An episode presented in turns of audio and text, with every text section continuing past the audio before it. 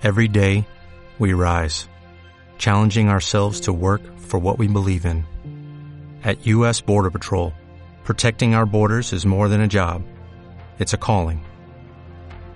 Agents answer the call, working together to keep our country and communities safe.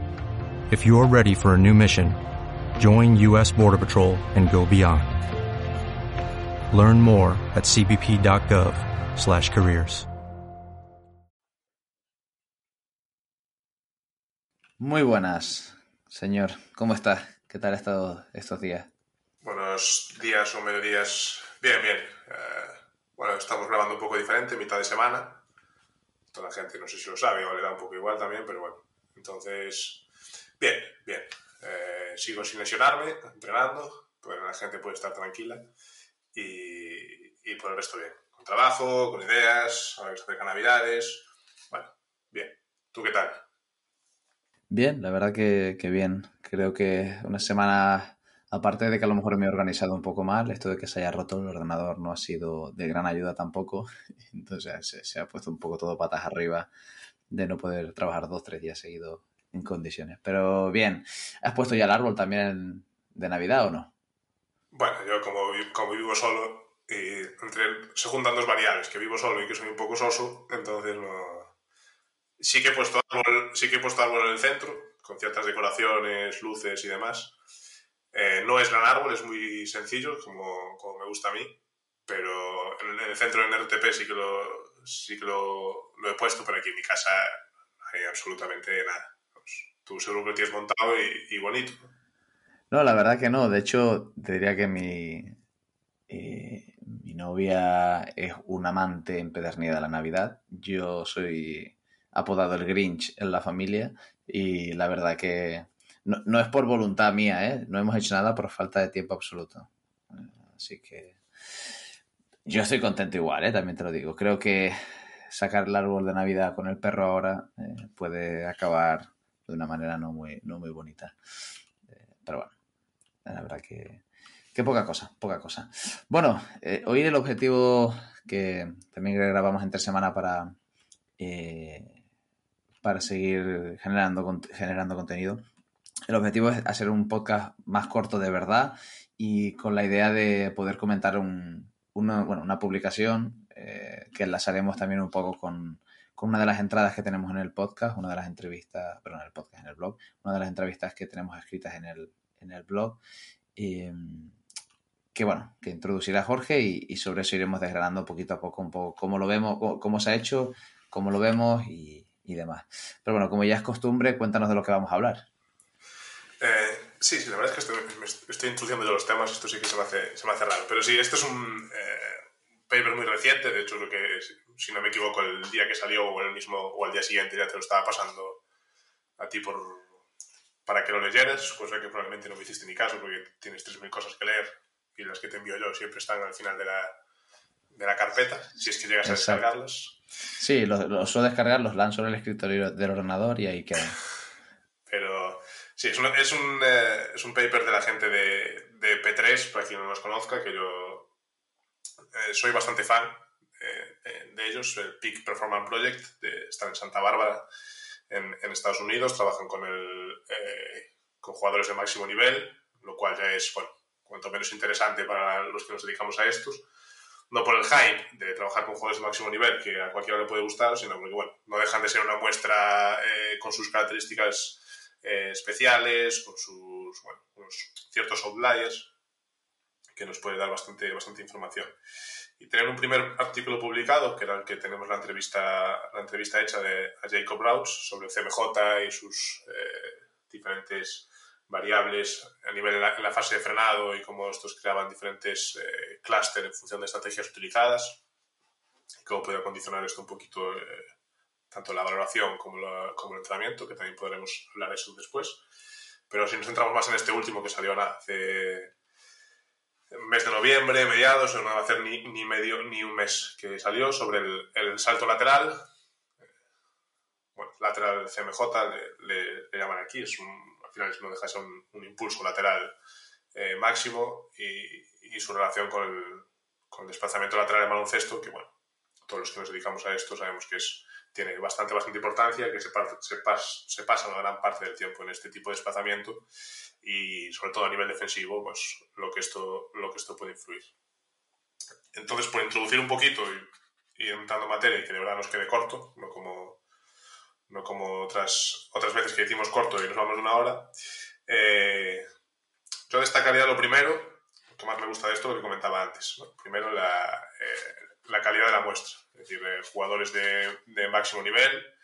Comenta aquí de, de NBA, G-League y, Euroliga, que bueno, ya, ya es, siempre nos gusta leer eh, publicaciones de, de, este tipo de muestras, ¿no? al final no es tan fácil conseguir con esta gente, pero bueno, ya que lees y, y quieres extrapolar ciertas conclusiones, pues también está bien que, sean jugadores profesionales, que sean jugadores de máximo nivel, que sean eh, jugadores eh, bien entrenados, con un bagaje importante, con, con una calidad baloncestística elevada que bueno, te permita extrapolar otras ciertas, ciertas cosas. Entonces, por entrar un poco en materia, eh, tampoco vamos a irnos a los detalles, pero bueno, un salto, buscan realizar un salto lateral máximo, ¿vale? Primero comprobar cuáles son las variables que, que realmente son, eh, son tienen cierta reprodu reproducibilidad, no, cierta, son reproducibles en su, en su fiabilidad entre sesiones, es decir, eh, somos capaces de hacer un salto lateral máximo, lo repetimos 48 horas después, realizamos un salto máximo, cuáles, qué variables se mantienen dentro de cierto margen de, de error para considerarlo como, como como fiables la medición y dentro de estas variables compararlo luego con un pequeño test, un desplazamiento lateral de, 5 metros, con medio con, con, fotocélulas, con otros 5 metros de vuelta, es un cambio de dirección 180 lo más rápido, lo más rápido posible. Entonces, el objetivo en sí podrían ser dos, ¿no? ver que, cuáles de estas variables son, son reproducibles en, en días diferentes, son, son fiables, nos aportan la información que, creemos que nos aportan con cierto margen, con margen de error asumible y eh, qué variables de esta prueba de fuerza, porque se realiza sobre una plataforma de fuerza, qué variables eh, obtenía esta, esta plataforma de fuerza, nos marcan un poquito la diferencia entre, entre los jugadores rápidos y lentos en este, en este desplazamiento lateral. No sé si quieres comentar algo hasta aquí, Javi, de tus apuntes académicos. No, no. Eh, la verdad que, que me, me, hacía gracia al principio porque evidentemente es interesante el nivel competitivo, pero ni tú ni yo trabajamos con ellos, por tanto extrapolarnos a nuestra realidad. pero bueno, dicho, dicha la broma, eh, sí es verdad que son que, es un nivel top. Uh, de hecho, no sé si son 140 eh, son 20 jugadores profesionales para cumplir la ver esa parte de la, de la precisión, ¿no? de la parte más de, del objetivo primero, eh, de precisión y validación de, de, de, lo que es ese salto lateral, y después son otros 100, ¿no? Y 107, algo, 107, sí. 107 entre NBA, G-League y Euroliga, más los, los college. Eh, que son otros otros 33, ¿no? Sí, por lo que veo aquí. Bueno, y participan estos en el estudio, que, que, que, que, es verdad que son un nivel competitivo elevado, porque además de, del college es división, es división 1. Entonces, bueno, yo, yo, estaba mirando, me quedé cuando, cuando lo estaba mirando, un poco con lo que es el, la imagen en sí, ¿no? Y porque nosotros pondremos en las notas del episodio el título y, y cómo encontrar el, la publicación. Y bueno, un poco para que la gente que nos esté escuchando ahora y no, no lo tenga a mano, eh, si todo el mundo visualiza un CMJ vertical, ya sea bilateral o unilateral, eh, en este caso es un CMJ con los, con los brazos libres, ¿vale? Que nosotros aquí a lo mejor en, en España sí que el Counter Movement Jam lo tenemos muy, muy asociado a, a, bueno, ese CMJ sin el impulso del, del, miembro superior. En este caso ellos lo han hecho con el impulso del miembro superior. Eh, y es unilateral, ¿vale? Evidentemente, eh, ya, Jorge lo ha introducido porque después se compara con los tiempos en esos shuffles, en esos desplazamientos laterales en 5 metros más volver en 5 metros, pero bueno, que, que, se hace de forma unilateral y con el impulso de los brazos y se hace hacia... Eh, bueno, se, se hace una, una, recepción en dos, en dos, en dos pies, ¿no? En un, en un único tiempo. Lo digo un poco para visualizarlo un poco uh, y contextualizar el, el salto. Entonces, a partir de aquí, dime, perdón. No, no, por puntualizar también más eh, detalles técnicos, que el, el salto tiene que ser eh, eso, puramente una pierna, la pierna libre no puede, no puede cruzar la línea por detrás de la pierna que está, digamos, la pierna que aplica la fuerza, sino eh, contarían tampoco, en ese caso, descartarían esa repetición para el análisis y, bueno, esos pequeños detalles que, de cara a intentar reproducir este tipo de, de, de estudios, intentar reproducir este tipo de análisis, bueno, hay que tener en cuenta esos pequeños detalles que comentas y simplemente por añadir, añadir uno más. No sé si vas a apuntar algo más en esa línea o... No, y, y, también un poco por contextualizar cuándo se producen los saltos, que es una cosa que a lo mejor, claro, dirías, ¿no? Si son este tipo de jugadores que no paran nunca de competir, que están siempre tal, ¿no? Y, y que podría haber una variabilidad muy grande, es un periodo de off-season, realmente, ¿no? Cuando se hace la, toda esta evaluación, es del periodo de entre abril y septiembre, si no, ahora no recuerdo mal, eh, que bueno, que se entiende que los deportistas podríamos pensar que evidentemente entrenan, pero que no, no pasa factura ¿no? esa fatiga de, la competición. ¿no? Y por lo tanto eso quedaría, quedaría un poco al margen. Sí, por entrar un poquito ya en las, las variables que, utilizan, por no pasarnos tampoco, tampoco del tiempo. Eh, al final es, plataformas de fuerzas con, con triaxiales, por lo cual no tienen datos de, de, de, diferentes ejes, entran un poquito en materia de sobre cómo, eh, cuándo comienza el movimiento, que bueno, son detalles de cuando trabajas con plataformas de fuerzas, que yo no he tenido la suerte, pero bueno, sí que es algo que me gustaría, y sobre lo que he leído eh, cierta información, bueno, marcar este inicio del movimiento, que ellos lo marcan como eh, una caída de dos desviaciones típicas, dos desviaciones estándar, perdón, del, del niveles de fuerza, porque tienen que tener una, una parte de de mantenerse al sujeto quieto sobre la plataforma, antes de iniciar el movimiento, para estabilizar una línea basal, luego cuando se baje esas dos desviaciones de esa línea basal es cuando indican el, el inicio del movimiento, otras variables como eh, cuando determinan eh, la fuerza lateral, que bueno, medían el eje X, eh, la fuerza lateral relativa, en la que tienen en cuenta el, la fuerza absoluta aplicada en ese eje X y teniendo en cuenta el peso corporal, este tipo de, de detalles que si, si lees el artículo puedes entrar eh, con mucha más profundidad en, en, la información, pero bueno, por ir un poquito a lo que quizás la gente cuando nos escuche le, le les pueda interesar, eh, comentando un poquito ya, te dejo si quieres la parte estadística para ti, pero comentar un poquito los, los resultados de... Que, mejor, mejor que no, si la gente quiere enterarse de algo, mejor. Que mejor se queden...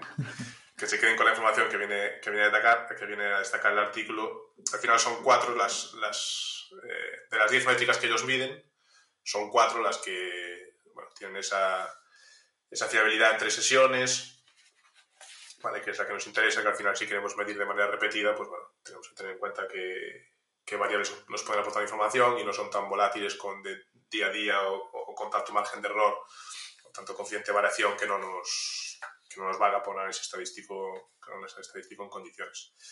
Y de esas cuatro, cuatro variables, eh, al final trabajan, de esas diez variables medidas, eh, trabajan y analizan cuatro.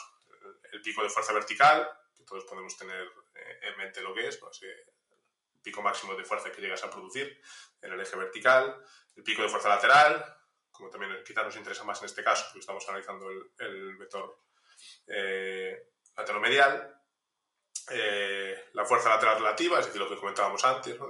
no solo la fuerza lateral que apliquemos, sino teniendo en cuenta el peso, peso corporal del atleta, y el, el, impulso, el impulso lateral, que sería toda la cantidad de fuerza que, que podemos ejercer en, en, en, este eje, no solo, no solo el pico el que alcancemos, sino la, la, toda la fuerza lateral que podamos, que podamos eh, alcanzar.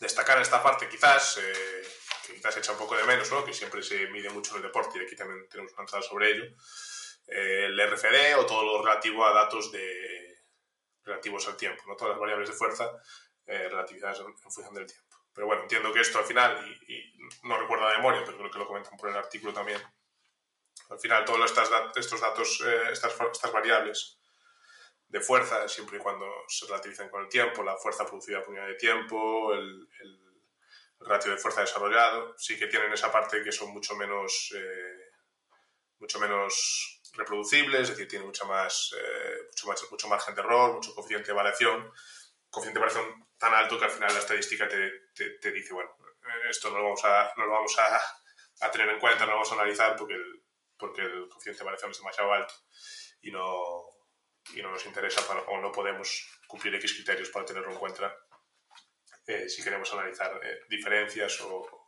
o, variaciones entre una, entre una parte y otra, entre un análisis y otro, un día y otro, un jugador y otro y demás.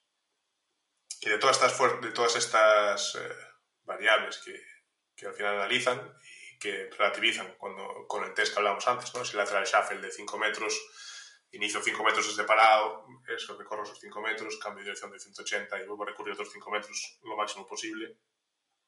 La única, y como conclusión de las importantes, la única de estas variables que, que marcó diferencia, es decir, que fue capaz de, de, de, destacar, de diferenciar entre esos que estaban incluidos en el grupo de rápidos como esos que estaban incluidos en el, en el grupo de lentos, en función de los tiempos y un estadístico que divida estos, a estos participantes, fue la fuerza lateral relativa.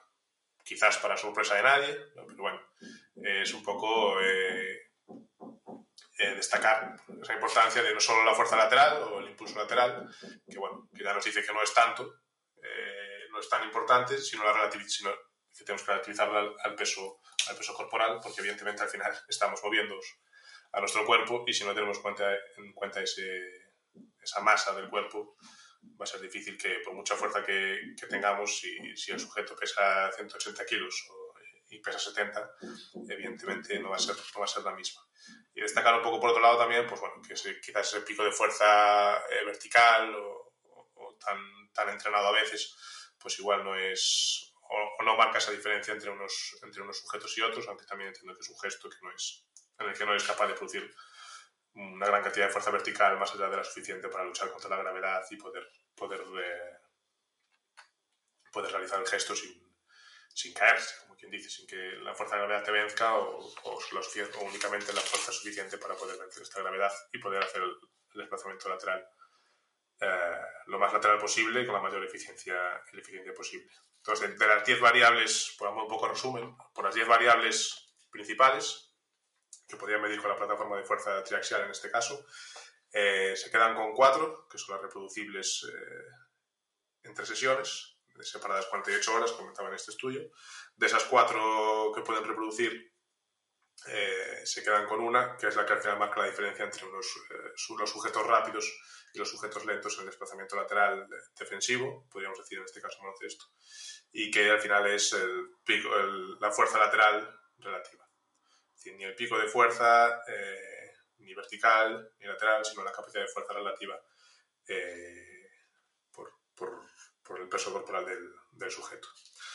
Ya te digo, Javi, yo creo que nadie puede sorprender este, ¿no? Puedo entrar un poquito más en el análisis de, estas, de todo el estudio y de estas conclusiones, pero bueno, eh, no deja de ser destacar una, un estudio que destaque en la importancia, quizás aquí entremos ya en, en terreno algo más pantanoso ¿no? de, de, esa teoría de los vectores, podéis entrenar eh, en los diferentes vectores o la especificidad del gesto con, con de, que busquen, si buscamos mejorar este, este tipo de desplazamiento, no quedarnos en el único vector o tener en cuenta que la capacidad que tengamos de aplicar esa fuerza lateral eh, va, a ser, va a ser importante. No sé tú qué, qué destacarías estos resultados, estas variables obtenidas. Bueno, a mí sin duda me parece súper interesante porque creo que, que no dejan de ser acciones que en nuestro contexto de nosotros, porque al final el proyecto de Roto Performance es de deportes de equipo, pero la realidad es que siempre nos vamos un poco a, hacia nuestro terreno, pero que en el mundo del básquet seguramente esto aplicado a otros entornos como el balonmano se podría, se podría aplicar, seguramente el fútbol sala, ¿no? incluso el voleibol podría ser también interesante, al menos tener un, bueno, suelos similares, dimensiones similares y acciones específicas similares. Eh, y me parece, me parece muy interesante. Después, evidentemente, cuando lo ves desde el prisma del estudiante doctorado al cual le caen palos cada semana por hacer cosas que no tocan, eh, dices, joder, aquí metodológicamente seguramente eh, habría que revisar algunos aspectos. Pero por irnos a la parte práctica eh, y hacer un, una crítica, porque al final la, este punto, o sea, el hecho de publicar, y la, bueno, y la ciencia avanza, avanza así, tú, publicas para que la gente pueda leer, criticar, ¿no? Y sobre eso poder seguir construyendo. em, una de las cosas que no aparece explicada es un poco las instrucciones que se le dan más allá de lo que tú comentabas de que se puede balancear los brazos y que la pierna del swing, ¿no? la pierna del balanceo no puede cruzar la línea eh, que tiene, digamos, la línea, la pierna apoyada, ¿vale? Pero claro, no han especificado, y esto sería un punto interesante, cuál es la instrucción que se le da al deportista, es decir, eh, es la de aplicar la máxima fuerza posible contra el suelo, o para hacerlo lo más ecológico posible, que entiendo que va por aquí, eh, dar un salto lateral para conseguir separarte lo máximo posible de la plataforma. Y eso, si después vas a analizar la acción específica que a lo mejor podemos ver en un entrenamiento o en un partido, eh, independientemente del contexto, de cuál sea la modalidad deportiva, eh, no sea el objetivo en sí. ¿no? Es decir, seguramente no, yo no necesito dar un paso lateral para separarme al máximo de donde estoy, sino hacerlo de la forma más rápida posible y normalmente son, y esto tú ahora como deportista que te reenganchas a algún día de la competición, eh, sabes que no va, o sea, que tienes que hacerlo muy rápido y corto normalmente. De hecho, no se encadenan en el mundo del baloncesto, que, que es una crítica que se hace en los últimos años, o una reflexión, eh, no se encadenan varios pasos laterales seguidos normalmente. Acabas haciendo un primer paso lateral y seguramente acabas haciendo algún tipo de crossover o cosas, o, depende de cada, uno que lo llama de una manera distinta, eh, demás, ¿no? Entonces me, genera un poco de, bueno, de curiosidad esto, decir, ostras, ¿qué se le ha dicho a los deportistas? Eh, máxima eh, distancia, aplicar la máxima fuerza, ¿no? Porque a lo mejor sí que tiene ese punto de matiz eh, de cara a hacerlo y evidentemente es un tema técnico. Hay una cosa aquí en las conclusiones que ellos comentan que, que puede ser una herramienta para introducir en, en la batería de test y me parece genial. Eh, necesitas una plataforma de fuerzas para poder evidentemente tenerlo, por tanto hay una limitación ahí, ¿no?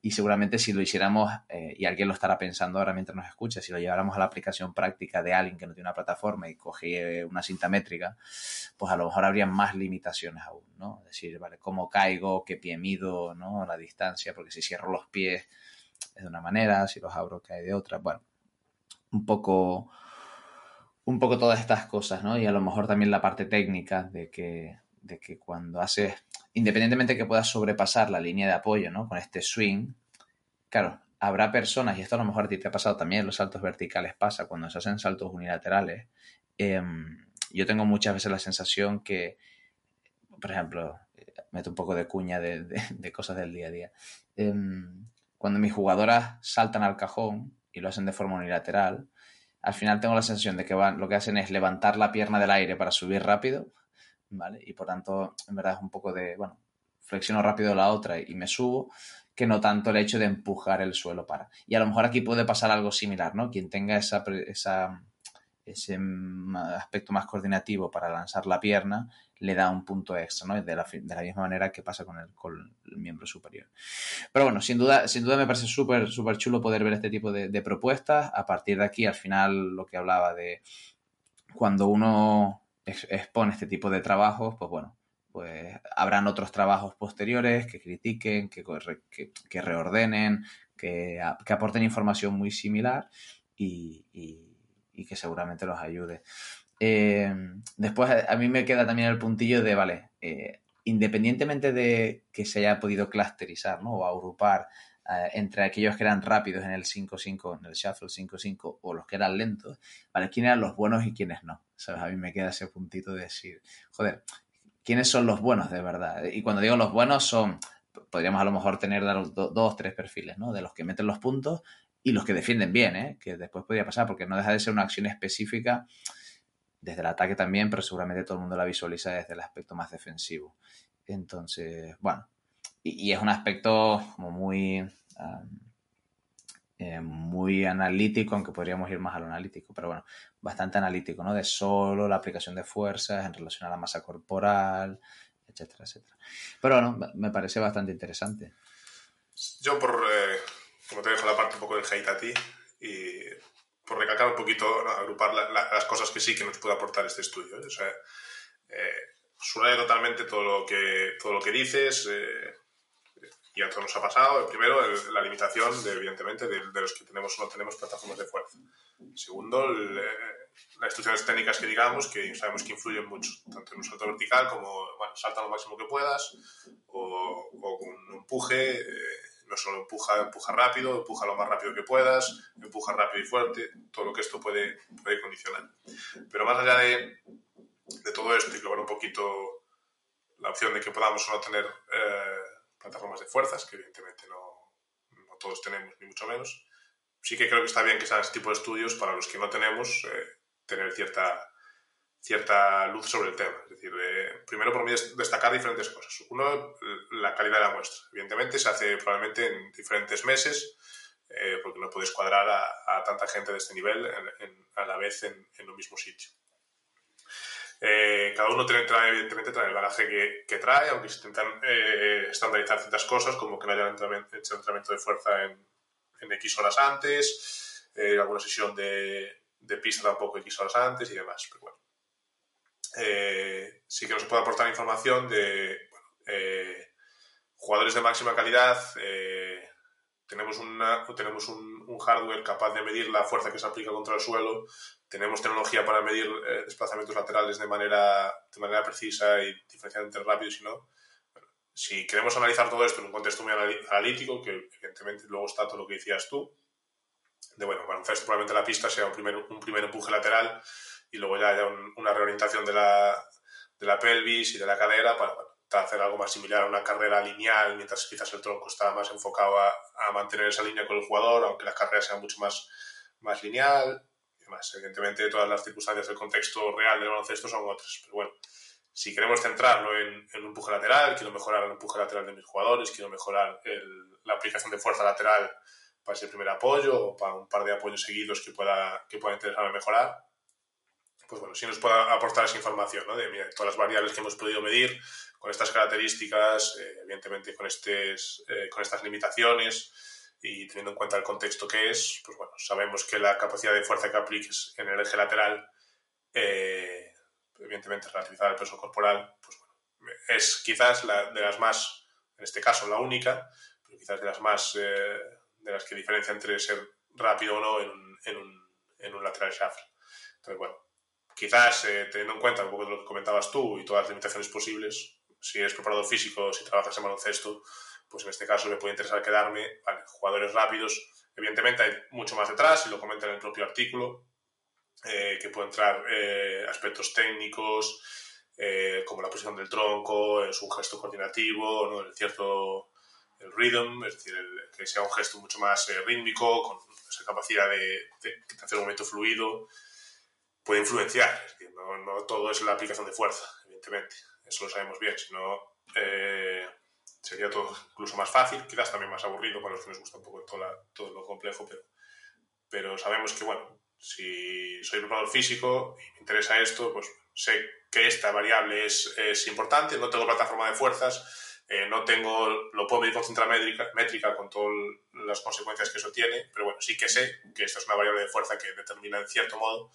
eh, lo, que, lo quiera coger con más o con menos pinzas, pero determina el desplazamiento lateral, la velocidad a que mi juego se desplaza lateralmente, pues, pues igual me interesa empezar a, trabajar o incluir eh, ejercicios que yo eh, crea que pueden mejorar esta, esta aplicación de fuerza en ese, en ese vector.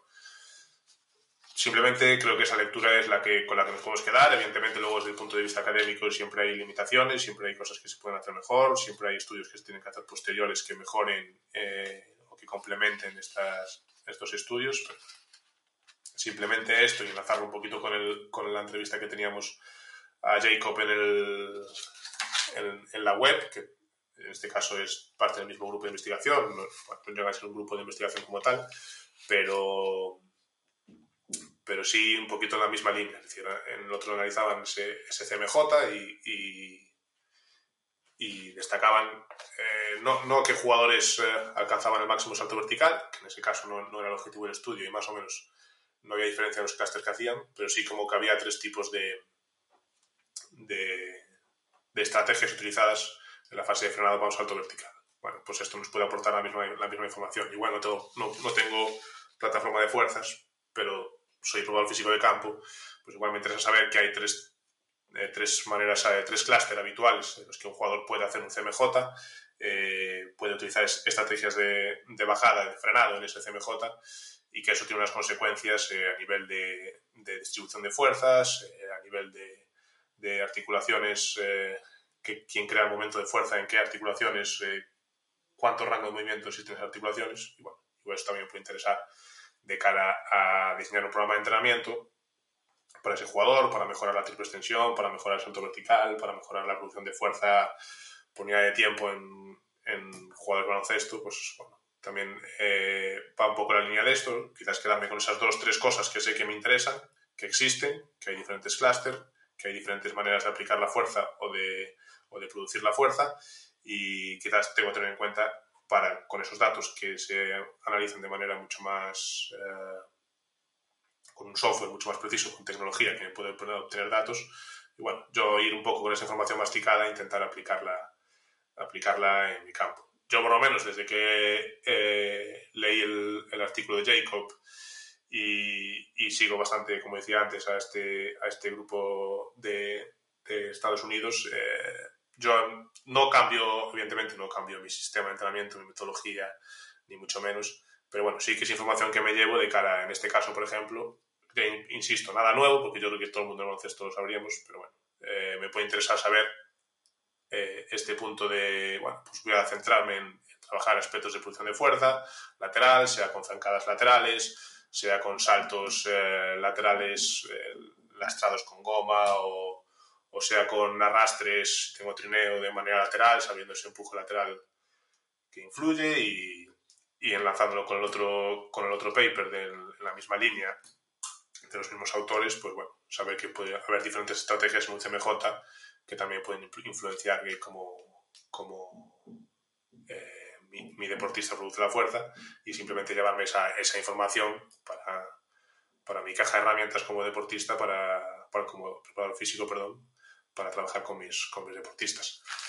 No sé qué conclusiones sacas tú de todo esto, si eh, va a ser otra vez una lectura desde el punto de vista eh, académico, que también me gustaría mucho escucharla en, en, ambos casos, y si realmente sacas una aplicación práctica de todo esto que nos pueda, que nos pueda aportar luz eh, para el campo, los jugadores, eh, trabajar de cara con jugadores, futuras investigaciones. Bueno, de hecho, eh, por, eh, me ha tocado un poco el rol de, hacer esa crítica y, tal, ¿eh? pero sí que es verdad que, el mundo académico también bueno, cuando nosotros desde el mundo del deporte queremos eh, hacer ciencia, eh, hay ciertas limitaciones propias del mundo académico en sí. Es decir, hay veces que se ponen unos límites o unas restricciones o, o, se quiere ser muy preciso en determinados temas, pero cuando quieres hacer eh, herramientas como esta, ¿no? proponer herramientas de, val de, valoración más ecológicas, que den información sobre determinados aspectos más aplicados, es complicado publicarlo, ¿eh? en muchos casos, y estos lo, han hecho, ¿eh? que no, que yo no, bueno, que tampoco era plan, como que quede de una manera de, de, de crítica eh, únicamente, porque me parece, repito que me parece interesante. Eh, de hecho, creo que lo que se tiene que dar la gente con todo, sumado a todo lo que tú decías, es la idea de, o al menos lo que yo me quedo si lo llevo a la práctica, de, vale, si yo detecto, yo puedo utilizar el Shuffle 5.5 y yo detecto que mis deportistas están mejorando, eh, seguramente sea por un lado, y eso hay que cogerlo también como, como punto inicial, eh, de que están repitiendo el test y por tanto están entrenados en la prueba, por tanto seguramente eso siempre hay que tenerlo presente, pero que puede ser que estén mejorando ese ratio de aplicación de fuerza en relación a su masa corporal eh, en ese primer desplazamiento lateral, ¿no? Porque al final sería un poco, ¿no? El, el primero seguramente sea el más importante, ¿no? Para poder arrancar y después darle, darle esa inercia, porque no se quedan cinco metros en, esta, en estos jugadores tan grandes que le dará dos pasos. Sí, sí, eh, seguramente. se, seguramente, ¿no?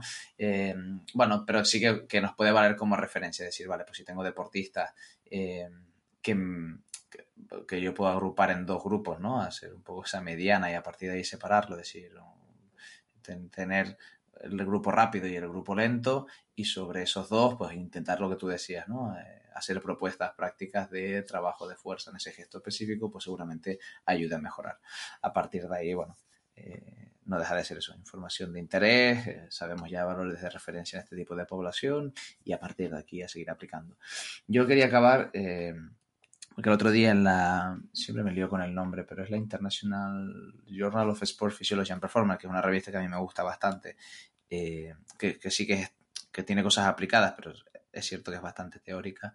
El, editorial que publican eh, para, este mes de diciembre sobre el gap que existe entre la ciencia y la práctica en el mundo deportivo.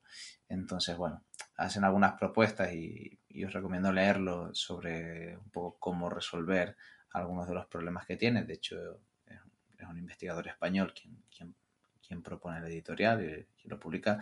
Y bueno, hay algunas cosas en, en, relación especialmente a la validez y a la fiabilidad de, de determinados protocolos, de determinadas herramientas que, bueno, que siempre tienen problemas para publicarse en ciencia, ¿no? cuando hablamos de, deporte. Y en este caso hemos desgranado, o, bueno, yo, yo, he comentado algunas de las que podrían ser, que ellos ya también lo comentan en el artículo como limitaciones, pero podrían haber otras eh, que nosotros no entramos ahí. Primero, bueno, yo el primero que levanta la mano por, por falta de, conocimiento, que es la parte estadística, ¿no? De que, bueno, de que si a lo mejor habría que usar un índice, un, un uh, un coeficiente de correlación intraclase en vez de 1, 1, 1, 2 o 1, 3, bueno, este tipo de cosas que, que no entramos ahí, pero, o de mediciones repetidas, etcétera. Pero bueno, que no, que no entramos. Pero sí que, bueno, que, que es interesante poder eh, leer este tipo de publicaciones, que de hecho te diría que la revista Sports es una revista que publica cosas en esta línea y que son chulas, ¿eh? eh entonces, bueno, sí, que creo que, puede ser interesante tener este tipo de, propuestas y a partir de ahí que cada uno, lo que tú venías diciendo ahora al final, eh, las lleve a su contexto, entienda las limitaciones que tiene, que creo que lo venimos hablando también en diferentes episodios del podcast, que entienda las limitaciones que tiene y a partir de aquí que saque las conclusiones siempre teniendo en cuenta todo, todo esto. Sin duda, o sea, un poquito lo que remarcamos siempre y una de mis dos palabras, ¿no? El contexto. Eh, tenemos que saber que hay investigaciones que tienen que tener eh, X criterio y X rigor, X investigaciones que intentan buscar un poquito más aplicación práctica y, y ese medio camino entre una cosa y la otra. Que a veces, muchas veces intentamos tener todo, pero a veces casi tienes que aflojar un poquito de un lado para poder, poder apretar del otro porque son como, como excluyentes. Pero sí, pues, centrar un poquito a, modo, a modo resumen y, e cerrando un poco, que queríamos que nos quedara cortito. Eh, bueno, un poquito pues es tanto coger este como el otro como una herramienta más que nos valga, uno, que viene de, que viene de investigación, que para, desde RTP siempre es algo que, que intentamos eh, inculcar mucho, que nosotros hacemos y que al final eh, es lo que nos tenemos que basar. Evidentemente va mucho más, va muy por detrás de la realidad y no todo puede ser eso y tenemos que buscar eh, otras, otras estrategias, pero bueno, una herramienta más que nos pueda valer para tomar decisiones, para valorar deportistas, si quiero incluir X valoraciones, saber qué valoraciones puedo incluir, saber qué, qué información me puede aportar, saber que la información que me aporta, eh, hacia dónde me puede llevar a orientar el entrenamiento, hacia un lado al otro. No, al final, una valoración tiene que ir un poquito en esa línea también, ¿no? Ser, capaz de valorar al deportista, saber qué puntos, eh, en qué puntos es fuerte, en qué puntos eh, destaca, en qué puntos tiene un buen rendimiento y saber en qué puntos podemos aprovechar y tenemos más, eh, más ventana de oportunidad, más margen de mejora, llamémosle como, como queramos. Y tanto el otro paper como en este, o este tipo de investigaciones, eh, si queremos abrir un poco más, eh, más aplicadas a, interesar un poquito más prácticas, pues, pues creo que van un poquito en esa línea, ¿no? De, intentar establecer esa línea entre ciencia y, y, práctica que nos puede ayudar a siempre contextualizando, pero un poquito a ayudar a añadir algo más a nuestro día a día que nos pueda ayudar a tomar, a tomar decisiones. Yo creo que un poquito estos, estos, estos dos papers que os recomiendo que se lean y que dejaremos ahí abajo seguro la, en la descripción que pondrá muy bien Javi, que es el que se encarga de, de todas estas cosas. Eh, es una lectura, bueno, simplemente que creo que nos puede ayudar, que es interesante y que si siempre lo contextualizamos seguro que podremos eh, aportar un granito de arena más a nuestro, a nuestro sistema de entrenamiento que seguro que, que nos va a ayudar. Bueno, pues muchas gracias por explicarlo también, Jorge, y hacernos el resumen del paper. Evidentemente lo dejaremos todo anotado en, en, el episodio.